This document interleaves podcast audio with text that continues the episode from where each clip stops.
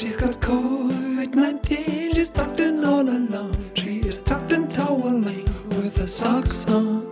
She's got COVID-19. Hallo und herzlich willkommen zu Adrats Podcast. Mein Name ist Julian Adrat und ich sende, ich spreche ein in Berlin.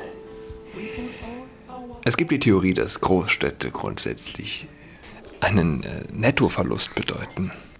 Zwar die großen Orchester beherbergen äh, große Kunst, große Museen, aber noch viel zerstörerische Ideen produzieren, von Einsamkeit zerfressen sind und ja, schlichtweg dem Land mehr Schaden als Nutzen.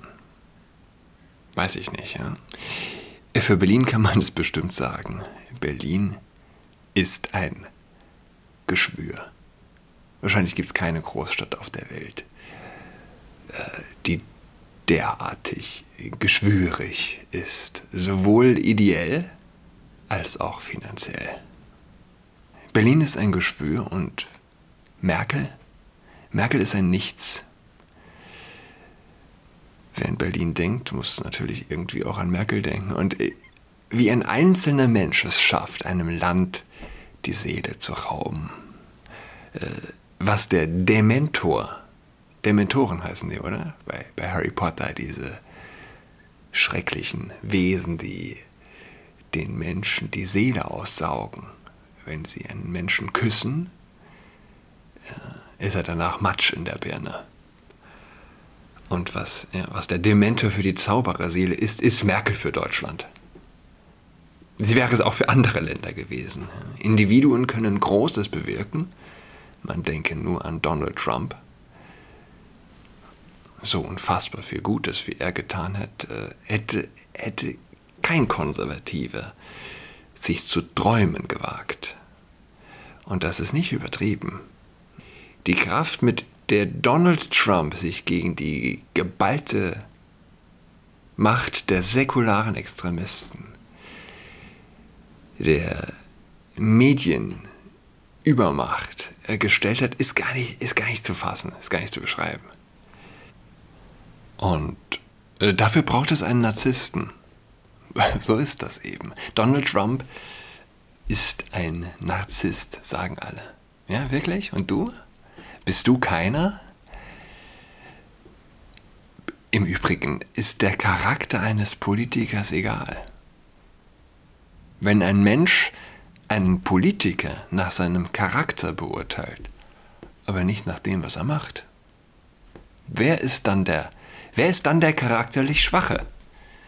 Oh, er hat, er hat Millionen Menschen zur Arbeit verholfen. Aber na, ich mag ihn nicht, er ist ein Narzisst. Hm, er hat Männer aus dem Frauensport verbannt. Aber äh, er ist ein Narzisst, ich, ich kann ihn nicht wählen. Ich kann ihn nicht wählen oh, er hat äh, Konservative. Ich bin konservativ, ja, ich bin äh, für den Schutz des Embryos, des ungeborenen Menschen. Trump hat konservative Richter, echt, echte konservative Richter, in das höchste richterliche Amt ernannt, das über er auf, auf Lebenszeit ernannt wird und damit äh, Millionen ungeborener Babys geredet. Aber, ah, nee, er ist ein Narzisst. Wer ist der Narzisst? Es ist, äh, oh, ich, ich, empfinde es als unendlich kindisch, so zu urteilen. Und äh, ich hatte von Manfred Lütz immer eine hohe Meinung. Aber sich aus der Ferne aufschwingen auf das äh, Therapeutenpferd und äh, ihm den Narzissmus diagnostiz zu, zu diagnostizieren, weiß nicht, ist cheap. Ist cheap. Das ist so ein bisschen wie Ai Weiwei, der sich fettleibig an den Strand legt und äh, den toten, ertrunkenen Jungen nachmimt. Ekelhaft. Wie war Mozart charakterlich? Oder Bach. Bach saß mal im Knast, ja, weil er so, weil er so jähzornig war. Wagner. Echter Nazi-Sympathisant, ja. Aber was hat das mit seiner Musik zu tun? Und sie wünschen sich Merkel. Weil Merkel keine Narzisstin ist, sagen sie. Ich glaube, nur Narzissten wünschen sich Antinarzisten an der Macht. Ge eingebildete Antinarzisten. Und äh, ja, spätestens damals, als Merkel, Hermann Kröger war das, glaube ich, die Deutschlandfahne auf der Wahlparty aus der Hand gerissen hat, hätte man wissen können, dass sie das Land hasst. Aber hey, sie ist so eine integre Person. Sie steht für nichts, was gut für das Land wäre. Wenn die Meinungsumfragen sagen, spring, dann springt sie. Wenn die Meinungsumfragen sagen, äh, leg dich hin, Angela, legt sie sich hin. Sie ist, sie ist ein Nichts. Und ein Nichts lieben die säkularen Extremisten. Ihr ist egal, was mit Deutschland passiert oder Afghanistan. So egal wie Deutschland für die Linke ist. Donald Trump wird von vielen Länderchefs aktuell vermisst angesichts des Debakels in Afghanistan. Das traut sich natürlich niemand zu sagen. So etwas kann man nicht sagen. Was du sagen kannst, ist, was für eine weise, vorausschauende, integre Person Angela Merkel ist.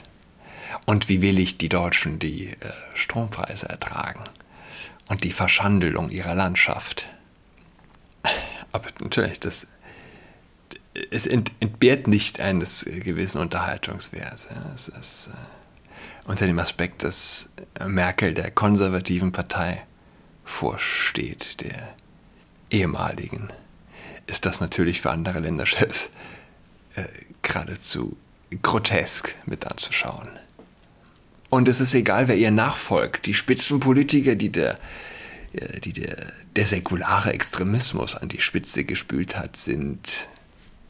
Hm, was, was ist Annalena Baerbock? Ich habe gestern ein Plakat gesehen. Heute Morgen auch. Heute Morgen auch. Ich sehe es ja jeden Tag, wenn ich die Schönhauser Allee morgens hochradel. Mit meinem Lastenrad. äh, unser Land kann so viel, wenn man es nur lässt.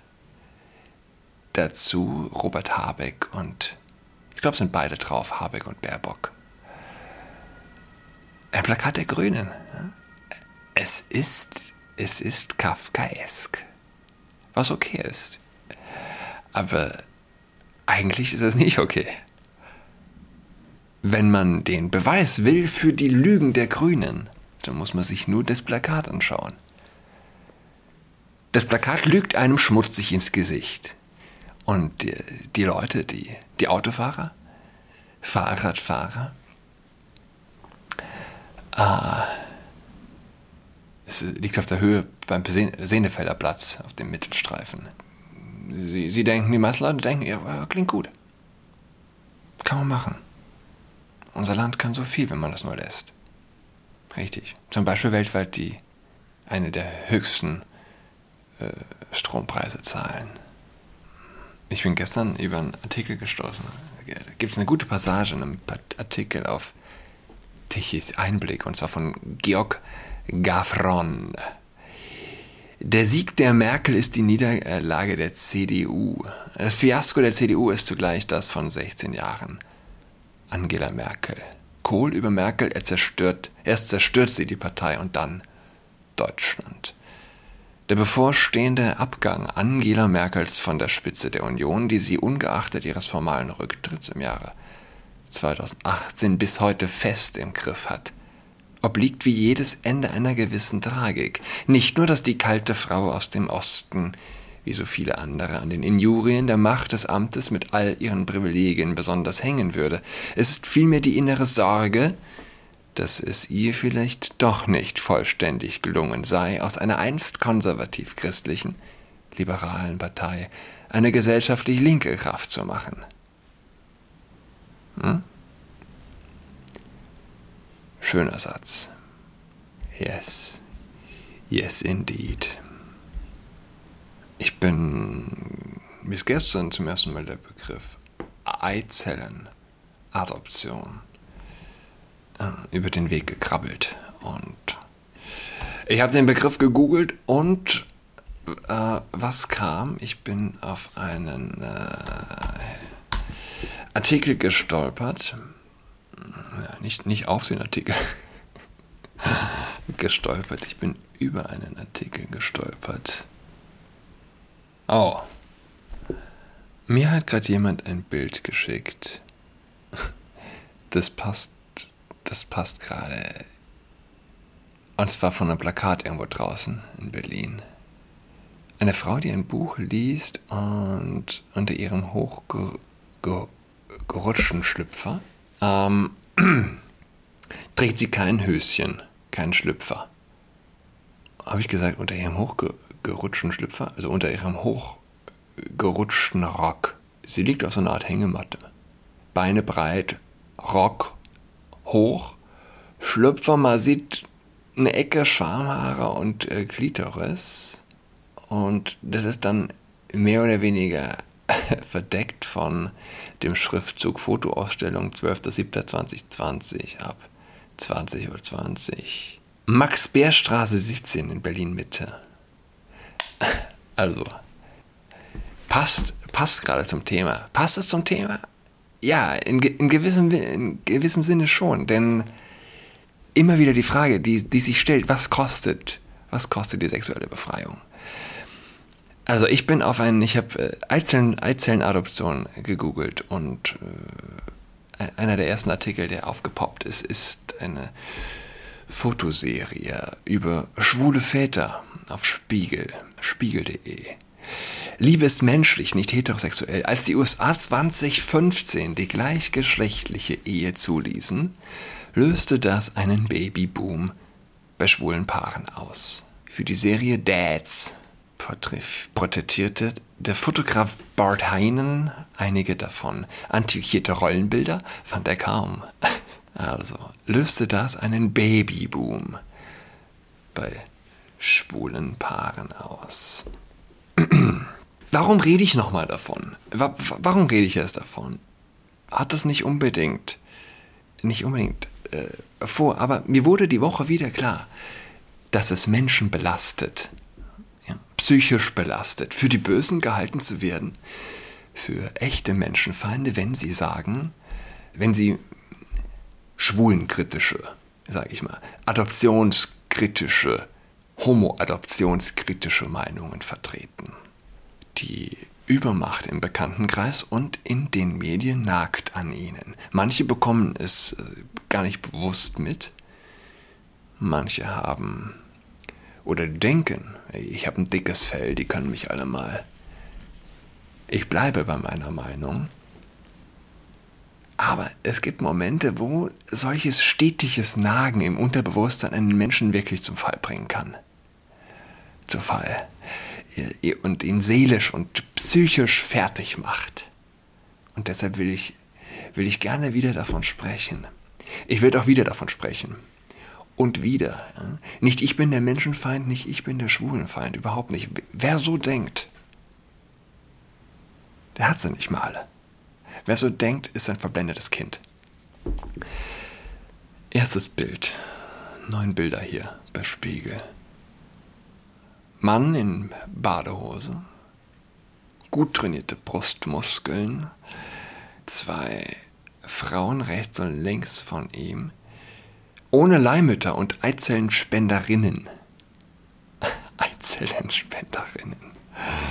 Gäbe es kaum schwule biologische Väter. Deshalb sind sie Teil der Fotoserie Dads. Das Bild zeigt den alleinerziehenden dreifachen, dreifachen Vater Pedro mit Leihmutter Mandy und Sloan, von der die Eizellen stammen. Bild 2. Schlafende Männer im Bett aus den Decken ragen ihre nackten Oberkörper. Zwischen ihnen liegen zwei, zwei Jungs, die scheinen ziemlich ähnlich alt zu sein. Die Haarfarbe ist unterschiedlich. Ich würde nicht auf Zwillinge tippen, aber die scheinen recht ähnlich alt zu sein, die beiden kleinen Jungs. Vier, vier Jahre alt vielleicht. Die schlafen auch echt im Bett. Ne? Die Männer stellen sich natürlich schlafend. Text dazu. Fotograf Bate Hanen mit seinem Ehemann. Oh, ach so, das ist der Fotograf. Ach, das ist links, das ist der Fotograf. Selbst also ein schwuler Vater mit seinem Ehemann Rob und den beiden Söhnen Ethan und Noah. Die verblüffendste Erkenntnis aus dem Fotoprojekt sei der Grad der Gleichberechtigung in schwulen Elternhäusern, gew Elternhäusern gewesen, so Heinen. Hausarbeit wäre, werde viel ausgeglichener verteilt als bei Heteropaaren. Ja? Habt ihr gehört? Jetzt, jetzt ist die Frage, die, die, ich, die ich stelle und die sich jeder, die sich, die sich jeder mit Verstand stellen sollte. Was hat ihre Liebe, nennen wir es so, mit dem Kind zu tun? Was? Was hat ihre sexuelle Neigung mit dem Kind zu tun? Was? Na, ich bin, ich bin deshalb still, weil das ist, das ist die Frage, die gestellt werden muss. Was hat das eine mit dem anderen zu tun? verstehen wir nicht die intellektuelle Sackgasse, in, das uns, äh, in die uns das führt. Sackgasse. Äh, apropos Witze, was sagt die 0 zu 8? Schicker Gürtel. Habe ich letzt, äh, ich glaube, es war eine, eine Amazon-Werbung, Alexa-Werbung, beim Hören irgendwie, ich glaube, von einem Jordan Peterson Podcast. Gruppenkuscheln in der Kennenlernphase. Xema, T-X-E-M-A, wie spricht man das aus? TX, Txema, Taxema? Pablo und ihr neugeborener Sohn am Tag seiner Geburt. Bild 6 von 9. Oberkörper frei, die beiden. Die beide ordentlich Haare auf der Brust und der eine Mann hält den, das Frischgeborene, im Arm. Äh, nochmal die Frage, Gruppenkuscheln. Von was, was, von was, von was für einer Geistesferne muss ein Mensch sein, der nicht versteht, dass ihre Sexualität und die Kinder zwei völlig voneinander losgelöste Entitäten sind? Entitäten, yeah. Wie süß. Die zwei, die zwei wollen auch so sein wie Heten. Sie wollen auch ein Kind. Ich habe ich hab keinen Respekt für Schwule, die sich in solchen Posen fotografieren lassen. Sie sind Schoßhunde des Zeitgeistes und der säkularen Extremisten. Vor 50 Jahren hätten die gleichen Leute, die heute sagen, süß, sie eingekerkert? Ja? Den Linken ging es nie um Respekt, es geht ihnen um Macht. Süß finden, um, um, um so ein gönnerhaftes Gönnen, um das Verniedlichen ihrer Klientel. Ihre, ihre Liebe, das, das ist mein großer Vorwurf. Ihre Liebe führt zur Verproduktlichung des Menschen. Und nicht nur des Menschen. Der Unschuld schlechthin, des unschuldigsten Menschen schlechthin. Es gibt die Vorstellung vom Leben als Geschenk. Menschen, die sich beschweren und sagen, ich wurde, ja, ich wurde nicht gefragt, ob ich leben möchte, ich will dieses Le äh, Geschenk nicht haben. Das sind äh, die gleichen Egoisten wie alle anderen und deshalb nehme ich das denen auch nicht ab. Ja. Das Leben ist ein Geschenk, ein unfassbares Geschenk. Das Leben geschenkt zu bekommen, ein Bewusstsein zu haben. Darüber hinaus lässt sich nichts Größeres denken. Das Weltall mag mag einen Menschen zerknicken können wie einen Grashalm. Das Weltall weiß doch nichts davon, dass es existiert. Der Mensch aber weiß, dass er vergeht. Und ja, Blaise Pascal hat das zumindest sinngemäß so gesagt. Ich will damit auch nicht sagen, dass das Leben eines Menschen, der über künstliche Befruchtung, über Leihmutterschaft auf die Welt gekommen ist, weniger Geschenk wäre. Gott lässt, Gott lässt keinen an dieses Geschenk ran. Es bleibt letztlich das Geschenk, das Gott schenkt. Gott kann aus Scheiße Gold machen, ja, an den Gott glaubt der Christ. Aber was wir uns anmaßen, ist, dass wir uns als den Verfüger über das Geschenk erheben und uns an Gottes Stelle stellen, es zumindest versuchen. Jedes schwule Pärchen ähm, dass sich ein Kind austragen lässt, erhebt sich über den Akt des geschenkten Lebens. Intolerant? Abwarten. Ne? Wenn wir die Verfügung, das ist der Punkt, wenn wir die Verfügung über das Leben weiter gedeihen lassen, mal schauen, ja? wenn, wir, wenn wir weit genug sind, technisch, wissenschaftlich, warten wir ab, ob es noch Schwule als Wunschkinder gibt. Das ist die Frage, die sich letztlich ein kritischer Mensch stellen muss. Es hat alles seinen Preis. Und ja, ich habe ja gerade das, äh, das Bild geschickt bekommen. Äh, Kosten der sexuellen Revolution. Es ist in sich, in sich ist es ein infantiler Wahn, dass es nichts koste, wenn wir Sexualität von der Fortpflanzung lösen. Das Leben lässt sich nicht als Geschenk begreifen, wenn man den Gott der Risikolosigkeit anbetet und der Verfügbarkeit des Lebens.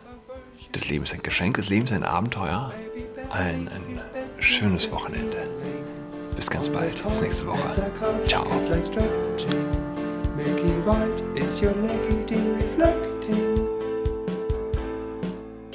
She's got COVID-19, she's tucked in all alone. She is tucked in toweling with her socks on. She's got COVID-19, she's tucked in all alone. She is tucked in toweling with her socks on.